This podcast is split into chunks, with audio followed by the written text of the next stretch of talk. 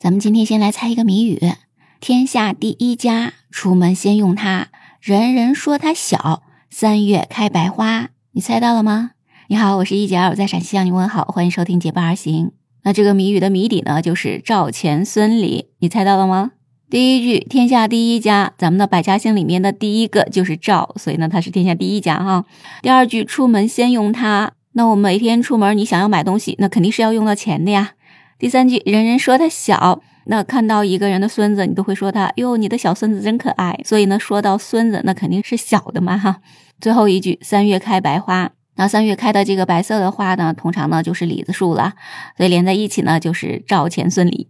说到百家姓的话，那姓王的人经常就会很不服气哈，因为呢，姓王的人总觉得说，哎，全国来讲，姓王的人是最多的，那为什么把赵放在百家姓的第一个呢？咱们现在排的百家姓，基本上都是按照在全国这个姓的总的人数的数量的多少这样的来排名的啊。当然，咱们熟悉的赵钱孙李周武郑王这一版的百家姓，显然不是这样子来排列的。呃，最早的百家姓，这其实是一个小孩的科普读物啊，所以呢，这个赵钱孙李这样的安排跟那个时代有关系啊。最早的这个百家姓，它是宋朝的一个吴越国的人编纂的，所以呢，宋朝的皇帝他是姓赵的嘛，那赵当然是排在第一个啦，你不能把他排在后面，要不然就是欺君之罪了啊。编纂这个百家姓的这个人，他是吴越国的后人嘛。吴越国的王呢，他是姓钱的嘛，所以呢，钱就排在第二个了。那吴越国的王妃，他是姓孙的，所以呢，孙排在第三个了。那么在当时宋的南边的这个邻居哈，就是南唐嘛，那他的王就是姓李的，所以呢，李是排在第四个了。所以排在前四个的就是赵钱孙李了哈。关于赵钱孙李，还有一个很搞笑的故事哈。说以前呢，在苏州一带有一个教书的先生，那有一天呢，他正在跟一个姓李的人生气。这个姓李的人是比较有钱的人哈，啊，不知道他们为什么要生气啊？那正在他生气的时候，有一个学生呢，又问他说：“赵钱孙李是啥意思啊？”那他就很生气嘛，然后他就胡乱去讲了，他就说：“这赵嘛，就是咱苏州话里面所说的京兆，就是放肆的意思啊。那这个钱字呢，就是铜钱的这个钱嘛。”孙呢就是小胡孙的孙，然后这个李呢就是张山李四的李，然后这个学生就问说：“那这几个字要是倒着连在一起，还能讲通吗？”那老师就说了：“当然能讲通了，把它们连在一起倒着说，不就是姓李的一个小胡孙有了几个臭钱，就惊兆起来了。” 很显然呢，在这个故事里面，赵钱孙李啊，他已经不再是这个姓氏的这个意思了啊。那这个老师，哎，真的是怎么说呢？有点公报私仇哈。那么把这个姓李的人，嗯，这样子去来解读了。现在说到百家姓这三个字儿，我们都觉得呢，它是我们中国姓氏的总称哈。但其实呢，这三个字儿也都是姓氏。首先呢，关于这个百字儿，那姓百的人是怎么样的人呢？之前呢，在春秋的时代，在秦国有一个非常有名的人叫百里奚，不知道你有没有听说过？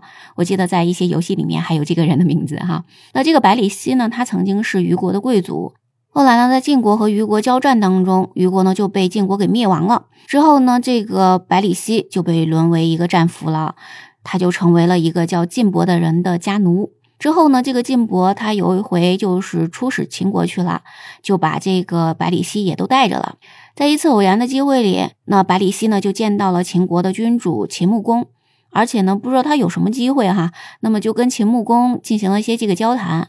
百里奚呢当然是一个学识又渊博，然后呢情商又高的人呢，所以呢这个秦穆公是非常赏识他，然后就用了五张羊皮把他换了回来，把他就留在了秦国，留在了秦穆公的左右，来给他辅佐他的工作。那之后呢？这个百里奚真的是很能干啊，他的官儿呢一直做到了大夫。那因为呢他是用五张羊皮换回来的嘛，所以呢人们就把他叫做五羊大夫啊。那之后呢，他的后代啊，当然不只是他的一些直系的亲属啊，可能还有他更多其他的这些后代。当然为了纪念他啊，这么厉害的一个人，所以呢，啊，不仅呢是有姓百里的人，当然还有一些人就觉得麻烦啊，这个复姓，所以呢就直接呢姓百了。在一些史书的记载里面，也有一些姓百的人，比如说呢，在先秦的思想家里面就有一个学生叫百风啊，在汉代呢有一个官吏就叫百正，还有呢在明代也有一个当官的叫百公，还有呢叫百通的人，所以呢百呢他也是一个姓氏了哈。然后再说到家，那这个家也是一样的，也有姓家的人。那相传呢，这个姓家的人，他们是周幽王太宰家伯的后代。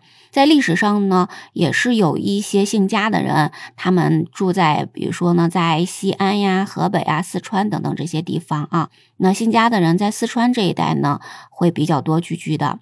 在汉代的时候，有一个人叫家君，那么这个家呢，就是百家姓这个家嘛，君呢就是君子这个君啊。那叫家军的这个人，他发明了一个游戏，是一个弹棋的游戏，然后把它献给了当时的汉成帝，还被赏赐了许多的财物啊。可以说呢，皇帝也喜欢玩哈，喜欢这个游戏啊。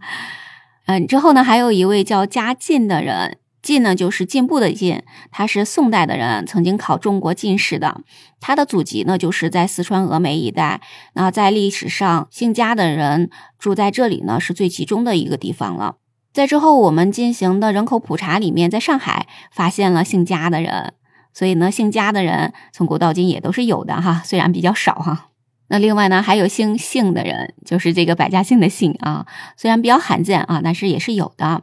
最早呢是在春秋时期的蔡国，在蔡国呢，当时有一个公爵，他的后代有一个人的名字叫公孙姓。公孙姓的后代在后来呢，他就没有姓公孙，他选择了姓姓，不知道这是为什么哈。在历史上也是有姓姓的这样一些人物的记载的，比如说呢，在汉代有一个大商人，他的名字就叫姓韦。那这个姓呢，就是百家姓这个姓啊，然后伟呢，就是伟大的伟。那这个姓伟呢，他的祖籍就是在山东淄博一带的这个地方，他的家产呢，曾经达到五千万哈。哎，那么在古代来讲，这真的是还是挺有钱的人啊。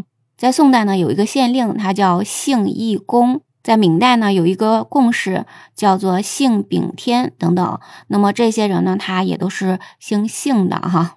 所以呢，你看百家姓，它不仅是我们中国的姓氏的总称啊，也有很多人呢是姓百家姓的啊，真的是很奇妙，是吧？这就是我们中国传统文化的奇妙之处了。那你还知道哪些很奇特的姓呢？可以在评论区跟我聊一聊哈。我们今天就先聊到这里吧，感谢你的收听。如果喜欢我的节目，不要忘记关注、订阅、点赞、好评哦。我们下期节目再见，拜拜。